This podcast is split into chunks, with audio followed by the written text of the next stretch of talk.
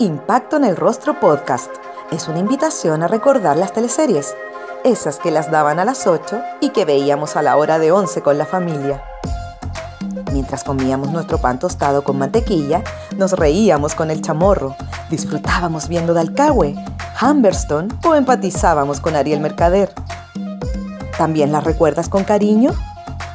Entonces acomódate y disfruta de este recorrido junto a Jorge Peña y sus invitados en Impacto en el Rostro. Estaba ensayando una obra de teatro eh, que íbamos a estrenar los primeros días de mayo, así que estábamos en pleno ensayo.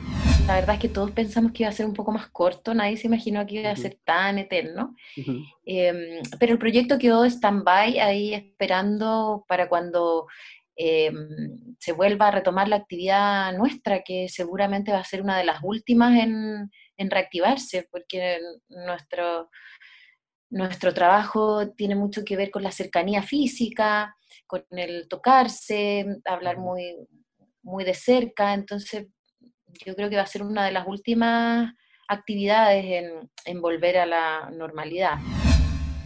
Sí, tratando de que, mm, de que sea lo más ameno, ha sido tan largo que, mm, que uno se va como agotando un poco de, los recursos que tiene como para hacerlo llevadero. Recursos, digo, como eh, de imaginación y actividades, etcétera, pero eh, no se puede hacer nada más que aguantar, aguantar em, y tratar de llevarlo lo mejor posible.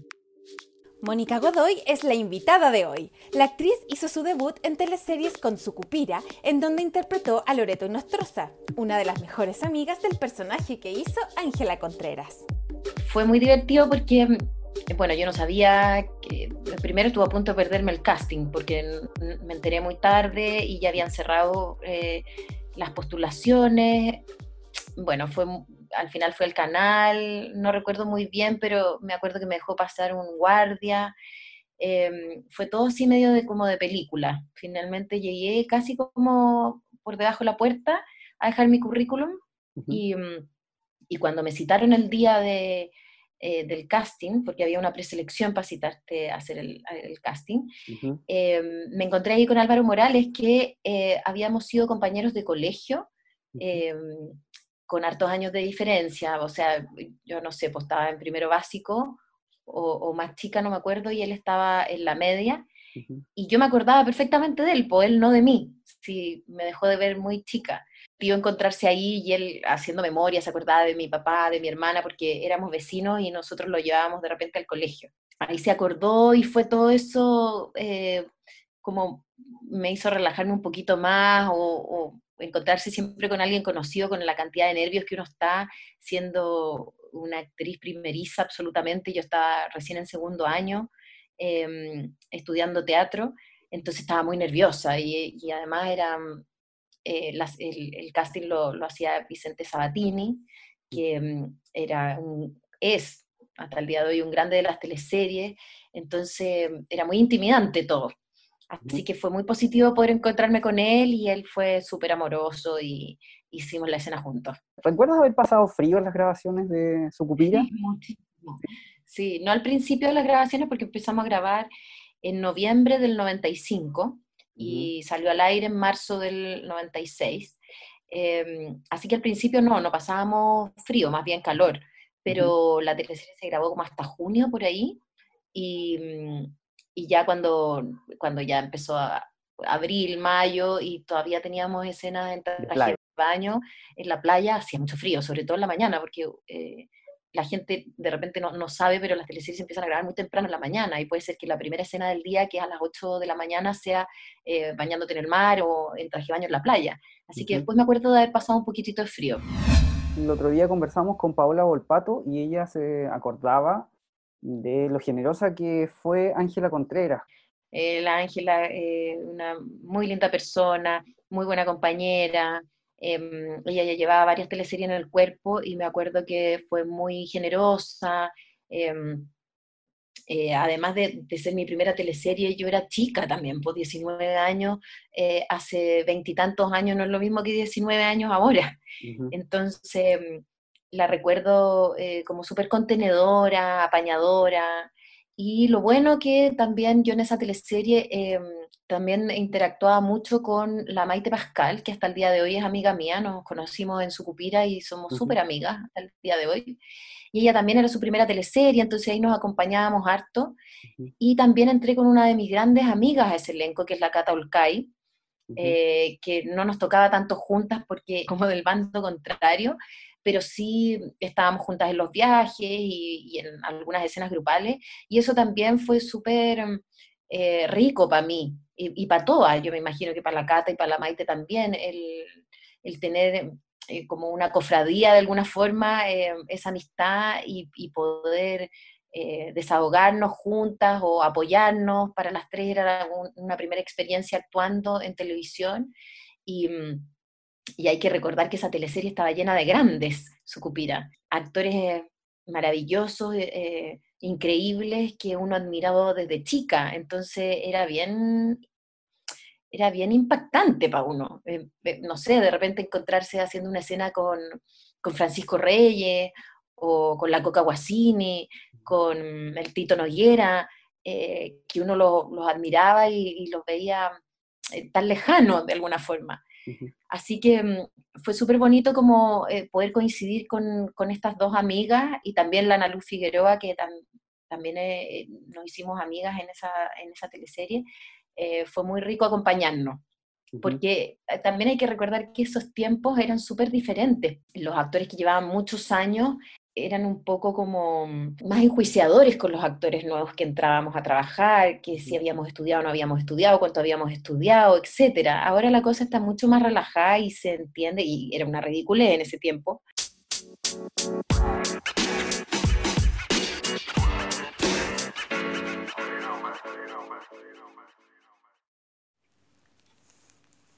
¿Te gustaría poner un plato en el microondas y que la comida te avise cuando esté lista?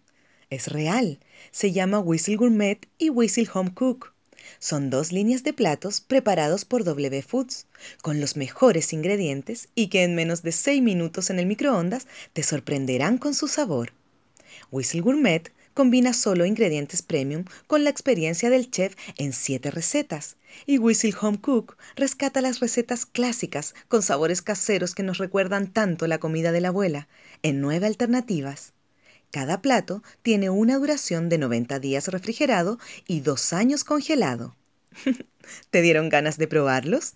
Conoce todas las recetas en wfoods.cl.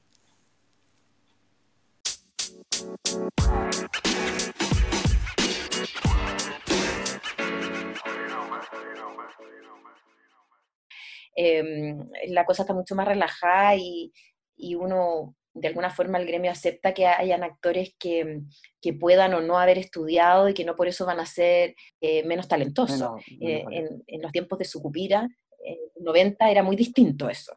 Entonces también era medio intimidante eh, llegar a este, a este elenco tan consolidado de grandes, grandísimas figuras.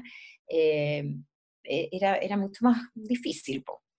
Había que estar bien atento también era, era, era mucho más disciplinado todo. Eh, me acuerdo en esos tiempos uno no podía llegar sin el texto aprendido, los textos no entraban a los sets, eh, menos pensado tener un teléfono o algo distractor en un set, jamás. Em, ahora está todo mucho más relajado y, de alguna forma eh, uno ve que los, los, actores no tienen la misma disciplina, digamos, como los nuevos, como, como existían en esos tiempos. Siempre ha caracterizado eh, a Vicente Sabatini un rigor y, una disciplina que hay que cumplir, y para mí fue súper bueno eh, hacer mi primera teleserie con él en ese sentido, eh, aprender de esa forma.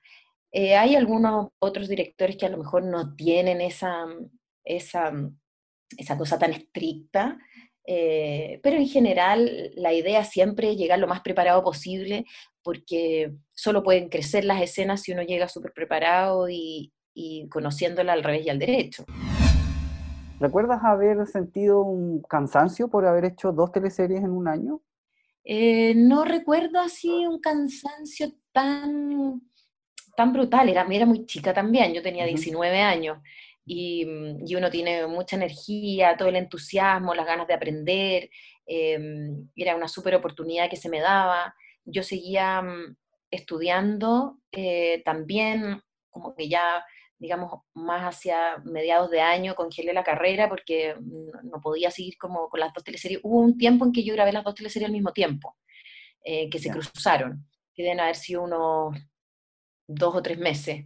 Y ahí puede haber sido más agotador porque si no me tocaba grabar en una, me tocaba en la otra, o de repente tenía que terminar de grabar en Sucupira e irme a grabar a Locapiel el mismo día, eh, cambiarme el maquillaje, el peinado, etc. Pero yo lo viví, más que recordarlo como, como un año súper agotador, lo recuerdo como un año movido, sí, pero eh, de, mucho entusiasmo, de, muy contenta de, de, rodearme con esos tremendos profesionales, de estar aprendiendo y hacer, eh, haciendo lo que me gusta, que es actuar. Así que no lo recuerdo, fíjate, como, como un año así, uy, qué agotador, para nada. En Tic Tac interpretó a la platinada Isidora Ortúzar, la hija de Ivana Gabor. Mucha improvisación, eh, cada locura que se nos ocurría con la coca eh, era bienvenida porque eran personajes que tenían una licencia para hacer cualquier cosa descabellada, desde el vestuario hasta lo que hacíamos, cómo actuábamos, cómo jugábamos, teníamos Barbie, em, una cancha de golf dentro de la casa. Entonces era, mm, era todo bien extremo y eso era muy entretenido. Nos reíamos mucho porque se nos ocurría una y otra cosa eh, cada vez que grabábamos y, mm, y le dábamos nomás, po. Era, muy, era muy lúdica esa teleserie también, sobre todo para nuestros personajes. Yo aprendí muchísimo eh, de trabajar codo a codo con la Coca, también una excelente compañera, nos hicimos grandes amigas eh, ahí en esa teleserie y somos muy amigas hasta el día de hoy. Em, lo pasé muy, muy bien. Tengo ¿Te gustaba el look? Sí, nos encantaban los looks. Eh, el vestuario, me acuerdo que las, vestuaristas alucinaban con nuestros vestuarios y se les ocurrían, o sea, es como el sueño de cualquier vestuarista, tener chipe libre en colores, en texturas, eh, nos podíamos permitir sombreros, plumas, eh, botas, chaquetas de cuero de colores insólitos para la época. Em, era muy entretenido y me acuerdo que en esa teleserie no estaba eh, no era como una idea de que yo tuviera el pelo rubio, así tan rubio, sino que iba a tener como unas ondas, unos rulos muy grandes y exagerados. Y en ese momento a mí se me ocurrió proponerle a la Kena Rincoret, ¿y por qué no la hacemos rubia? Pero rubia, rubia así, como están escritos estos personajes, al chancho, que sea eh, casi blanco de rubio. O sea, una cosa rara. Eh, y que se note que, que, que, que es teñido, digamos.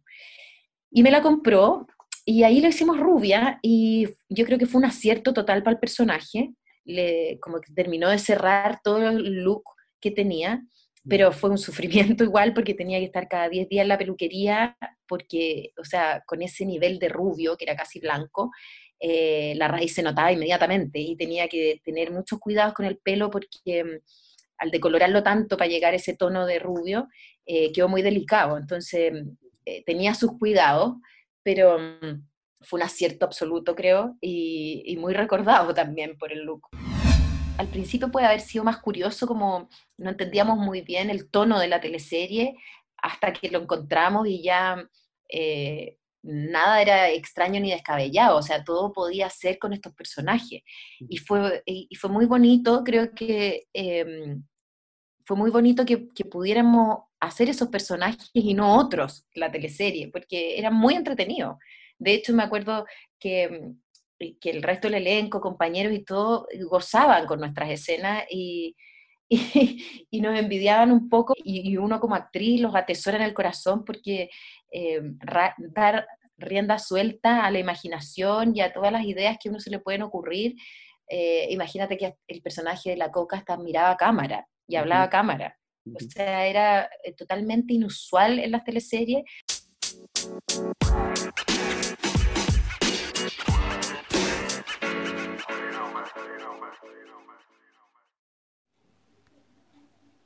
Ahora que pasas todo el día en casa, ¿no te dan ganas de remodelar todo?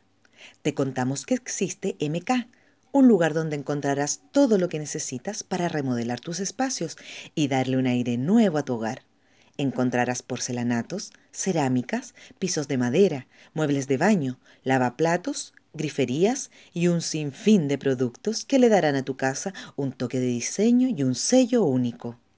Aprovechen este mes de junio que se encuentran con un 30% de descuento en sus productos Clippen. Para más información, visiten su página web www.mk.cl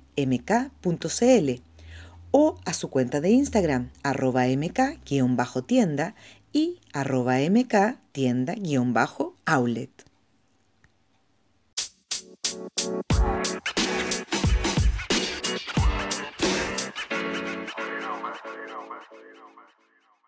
Yo creo que eh, Tic Tac fue una teleserie un poquitito adelantada para la época, si bien tuvo audiencia y todo, eh, yo tengo la sensación de que más gente la vio en sus repeticiones años después que, mm, que, la gente que la vio eh, cuando fue emitida por primera vez. Y es, un, es una teleserie muy recordada. A mí, de las teleseries que me habla la gente como de años anteriores, bueno, Sucupira, Tic Tac, Aquelarre, Em, son como las más recordadas. Tu personaje con, con el de Coca Guasini terminan en, en, la ficción en Dubai y las podemos ver en la última escena de la teleserie en un desierto. ¿Dónde grabaron esa escena, Mónica? ¿Te acuerdas? Sí, eso fue en unas dunas que habían en Concón, que no sé si existirán todavía.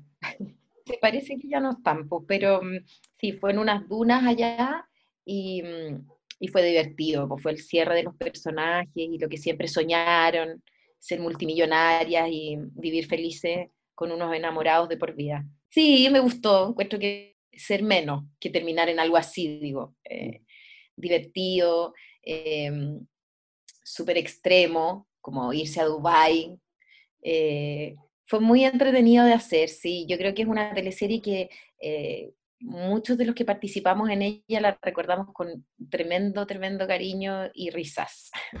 Tú al siguiente año haces a Marta Suárez en Borrón y Cuenta Nueva, una teleserie grabada en el Valle del Elqui. A mí me tocaba más que en el Valle del Elqui, me tocaba más en La Serena, en, como en, la ciudad y en la playa. Eh, no recuerdo haber tenido más que una o dos escenas en el Valle. Em, rico, siempre, mira, siempre es rico eh, grabar afuera. Eh, grabar historia eh, a lo largo de nuestro país, creo que fue un gran acierto de Televisión Nacional en esos años.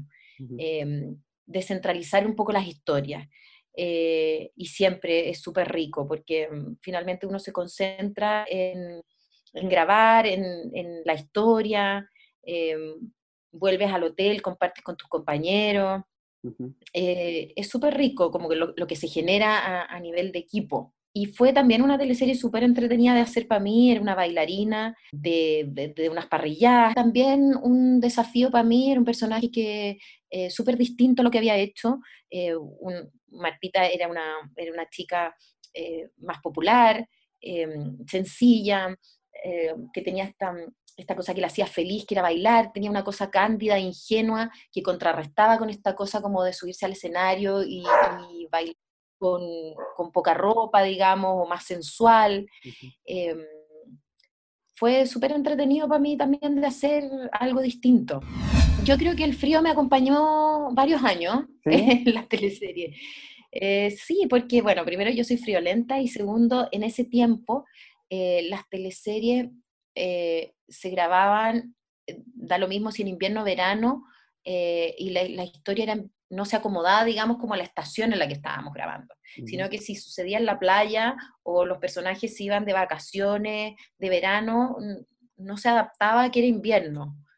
Ahora con los años ya se adaptan un poco más las historias, pero en ese tiempo se aprovechaba em, de alguna forma el paisaje que había y, y el agua todo, sobre todo los que éramos más jóvenes. Y uno se bañaba, o sea, yo me acuerdo haberme bañado en, en Bichuquén, en Locapiel en junio eh, o en mayo, en, la mañana, en el lago, o sea, gélido. Me acuerdo que tiritaba de frío y mm, que había que hacerlo nomás. Y ahí también uno, además de, de, hacerlo lo mejor posible, tenía que actuar que no tenía frío y, que más encima tenía calor. Y había que hacerlo y uno se lo tomaba eh, con, con, el mejor humor que podía y apenas terminaba la escena estaban todas las chiquillas eh, exquisitas de vestuario esperándote para abrigarte, eh, los chicos del catering con algo calientito para que entraran en calor, Mm. eh, todo el equipo siempre preocupado de, de que no nos fuéramos a enfermar, pero así era nomás. Actualmente podemos ver a Mónica en Aquelarre, en donde interpreta a la temporera Scarlett Jara. Para poder enamorar a Gonzalo Guerra, ella debe disfrazarse de Pía Montero, una exitosa periodista que llega al pueblo para hacerle una entrevista. ¿Se acuerdan del final de esta historia? Eh, sí, la gente lo recuerda muchísimo. Sí, y ahora que lo están volviendo a emitir, eh, uno se da cuenta de, de cómo le quedó como a la gente el, el recuerdo de ese personaje, fíjate. Eh, yo creo que es un personaje que pegó muchísimo por esta cosa de, de ser una, una chica también eh, popular, eh, de escasos recursos y de esta historia de amor y de, de diferencia de clase de este cuico eh, tremendo que era el personaje de Felipe Brown, que era Gonzalo Guerra, que miradores menos, y cómo esta chica pueblerina, eh, pobre, media marginal, logra engañarlo, eh, se hace pasar por periodista, etcétera, para poder conocerlo y logra enamorarlo. Y finalmente lo, ena- lo enamora tanto que cuando descubre la verdad, eh, igual se queda con ella. Yo creo que es, es- es como una historia de amor súper clásica y que pegó mucho eh, por lo mismo, por, por- porque la Scarlett era esforzada, era jugada.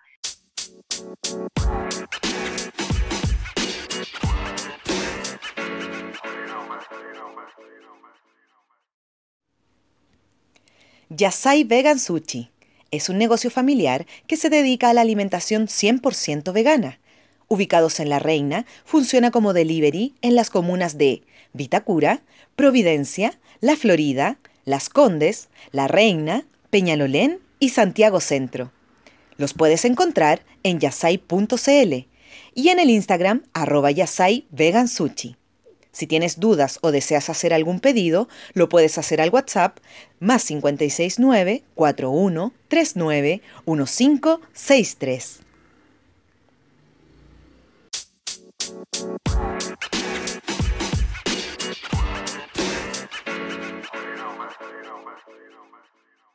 Yo creo que ese personaje, eh, la- también la, la amistad que tenía con su amiga Tina Torres, que el personaje que interpretaba la Alejandra Fosalva, y todo ese cuento también eh, lo hacía súper humano a los personajes. Y, y creo que por eso pegó tanto, tan Mm. recordado. Esta cosa como que tuviera dos personajes en uno también, tenía mucho humor la teleserie también. No sé si te podría decir como el mejor personaje, pero sí uno de los más recordados de todas maneras. O sea, era un, un guion, un texto increíble, estaba muy bien escrita, muy entretenida, pasaban miles de cosas. Los elencos, además de esos tiempos, eran mucho más grandes que los de ahora, por lo tanto, habían muchas historias que se entrelazaban muy bien. Y la decisión de irme a estudiar a España fue una decisión que yo venía pensando hace un rato ya. Tenía ganas de, mm, de irme. Eh, Yo no terminé mi carrera porque me puse a trabajar y después hice una Claro. teleserie tras otra. Me faltaba terminar una etapa, sentía que la necesitaba. Vivir también un poco como estudiante.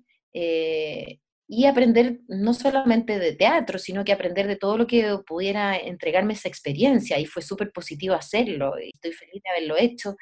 Y, mm, y tanto tiempo también, porque en un principio me iba por un año y al final me quedé cinco.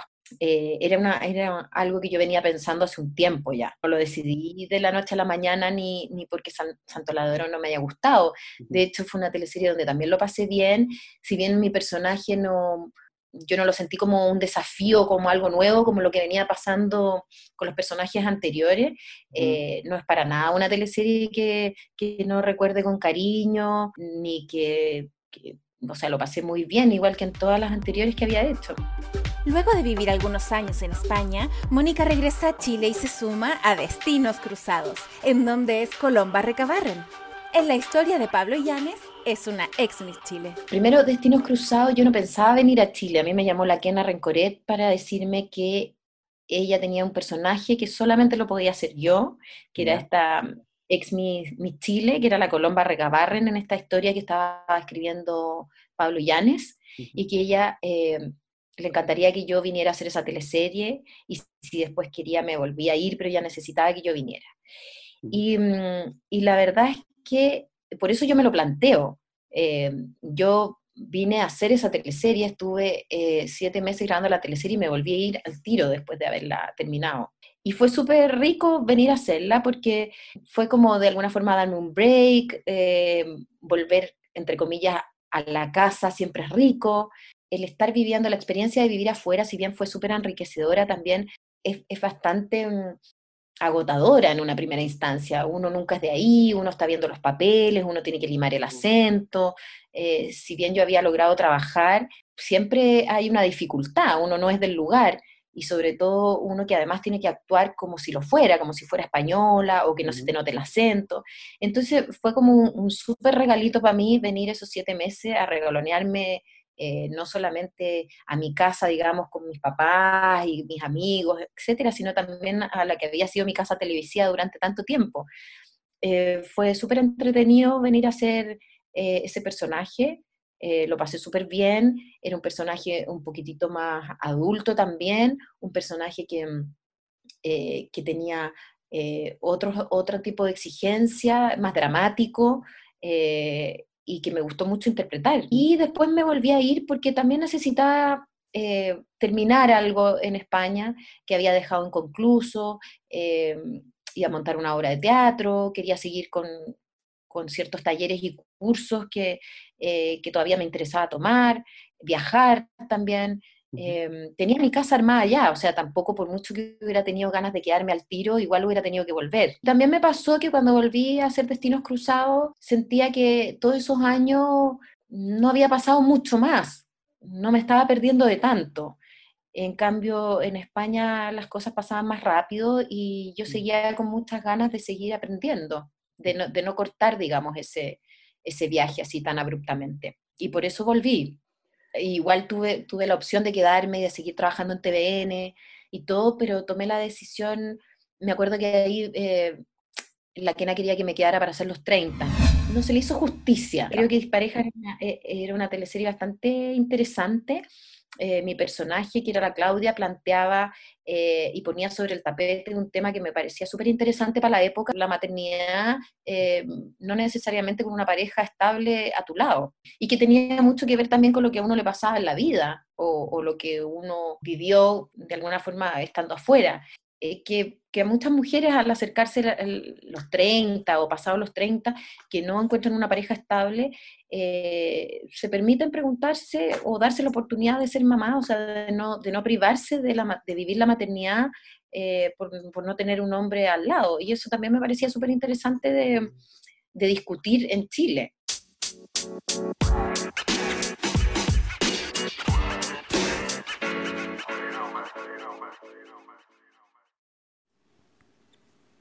¿Te gustaría ganar un libro de editorial La Pollera? Con impacto en el rostro lo puedes lograr. Solo debes seguir ambas cuentas en Instagram y ya estarás participando.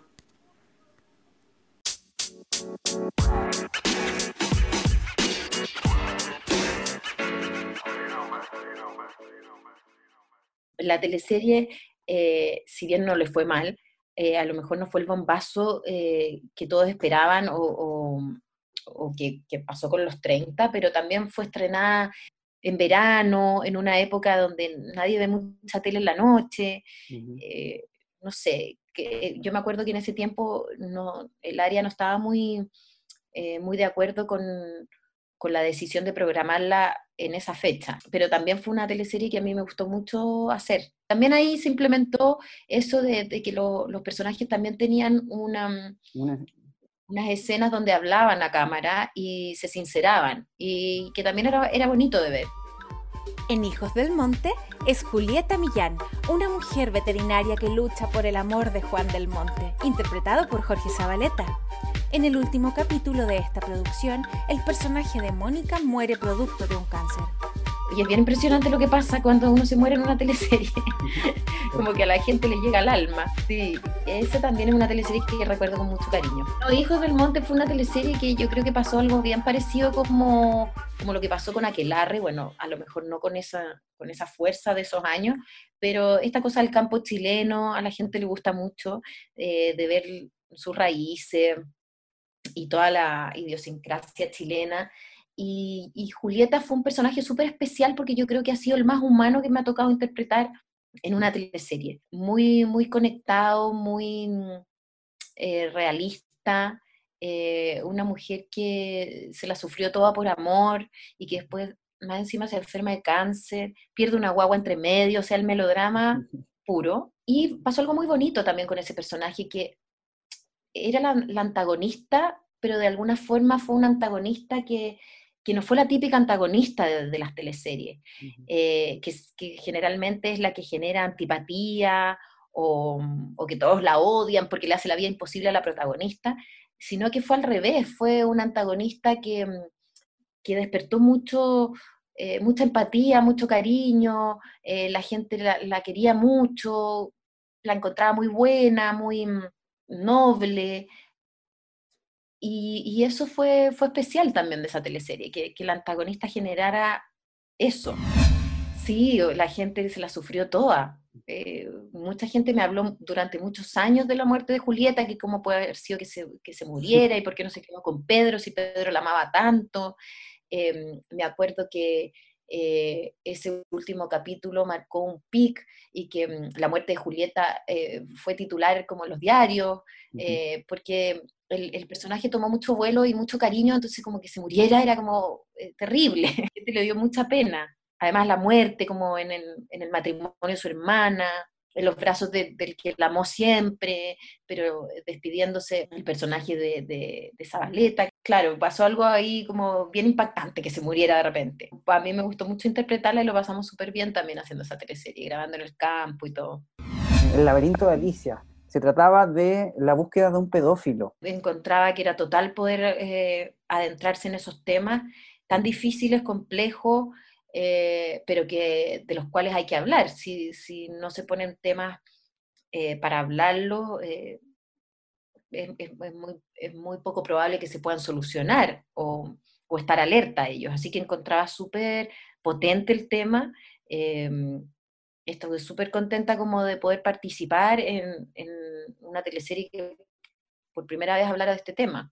Sí, me gustó mucho em, poder interpretar a Bettina, que era un personaje, eh, ya el primero, si mal no recuerdo, que, en el que fui mamá, y, y, donde eh, esta madre, un poco aprensiva, pero eh, terriblemente miedosa de que, de que algo le pudiera estar pasando a su hijo, digamos, y con un tema tan delicado como la pedofilia mucho más demandante, un personaje mucho más demandante en términos emocionales también, porque uno está como al borde eh, de la neurosis todo el tiempo por las escenas que tenía, pero me pareció muy interesante poder participar en esa historia. ¿Cómo es el trabajo con los niños en televisión? Bueno, es especial, es diferente, los niños tienen eh, otros tiempos, hay que... Mm, tratar de que se sientan cómodos, de generar un lazo de confianza con ellos, sobre todo eh, porque yo era su madre en la teleserie. Em, ¿Y ellos sabían de qué se trataba la teleserie? No, no, eran muy chiquititos, no, a ellos hay que protegerlos siempre y contarles como eh, algo muy básico y, y, muy puntual de la escena que están haciendo o de que estás asustado eh, por X cosa, pero no contarles eh, no, no es un tema para ellos, eran muy chicos, eran niños que tenían que 8 años, pero lo hicieron súper bien, eran escenas más o menos complicadas las que tenían, y para uno siempre es un reto eh, actuar con niños tan chicos. Eh, hay que estar mucho más concentrado, hay que repetir generalmente más veces porque los niños obviamente son niños y, y, se pueden distraer con mayor facilidad. Hay que estar atento también un texto o algo, poder salvar la escena. Em, es todo un desafío, no es tan fácil grabar con niños tan chiquititos, pero... Mm, pero fueron Mateos también. Sí, súper Mateos y además tienen un coach que los está acompañando en todas las escenas y los dirige, pero también es muy importante generar una confianza con ellos, una cercanía, para también eh, que eso se traspase la pantalla y, podamos lograr la escena y que, que, se vea que son mis hijos y que, que hay cariño y, que hay un, eh, contacto eh, físico y emocional como el que, el que tienen madres e hijos.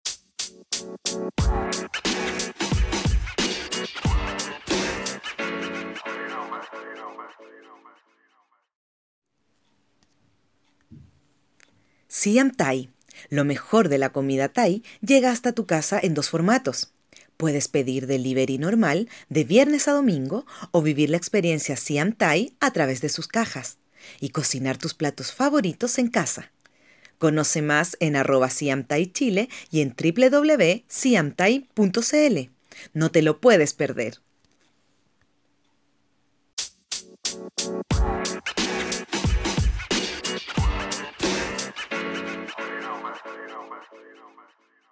fue, fue, un, fue un, todo un desafío también, pero mm, eh, súper contenta del resultado y de, y de, los compañeros también. Había muchos compañeros con los que yo no había trabajado nunca antes em, en esta teleserie y eso también em, es motivante. Por ejemplo, me tocó actuar con Andrés Velasco, que era, era mi, mi marido, eh, bueno, con la Sigrid volví a actuar, eh, Marcelo Alonso, por ejemplo, no había actuado nunca con él en, televisión, em, y eso también eh, son cosas que van sumando a que uno quiera estar en las historias y en, las producciones o no. mira, en general, los equipos de guionistas, claro, tienen a alguien a la cabeza, en este caso era la nona, pero en general son mixtos siempre no son ni puras mujeres ni puros hombres, y, mm, se van complementando las visiones, las ideas.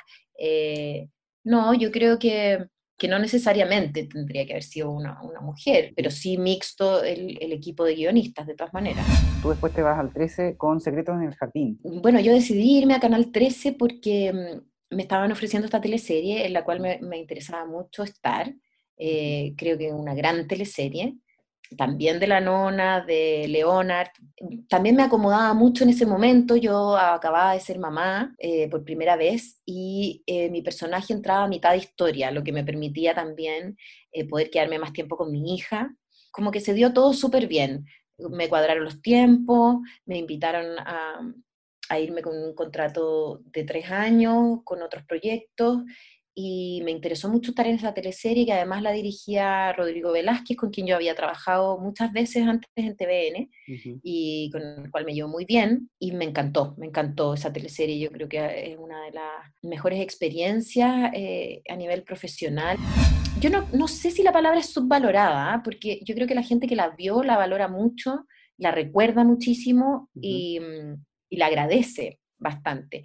Yo creo que eh, la teleserie fue también programada en cualquier horario, en cualquier fecha en verano, la cambiaban de horario sin aviso, y eso, eh, a mi parecer, es una falta de respeto con, el espectador, que la espera a tal día, a tal hora, y la cambian sin aviso, sin previo aviso. Eh, habían días que la daban, otros que no. yo creo que esta teleserie se hizo con muchas ganas, era una tremenda teleserie, pero finalmente terminó incomodando al canal eh, porque era un hecho basado en un hecho real de nuestro país, muy político, y yo creo que finalmente hubo un poco de temor de, programarla derechamente en un horario prime, eh, en una fecha idónea. Eso creo yo que fue lo que pasó. Ojalá, ojalá le den una otra oportunidad y la vuelvan a, emitir, porque creo que es un gran producto en cuanto a teleseries nacionales. Eh, recordemos que era de época, de los años en Viña, eh, trataba de los psicópatas de Viña, y, y, estaba muy, muy bien escrita. O sea, yo no recuerdo una teleserie mejor escrita que esa. Para mí eh, fue un súper personaje también a interpretar. Eh, Carmen, una, una, abogada de derechos humanos, también un rol eh, ya súper adulto, que tenía otras motivaciones, no, no, no, no, era el amor lo que la movía.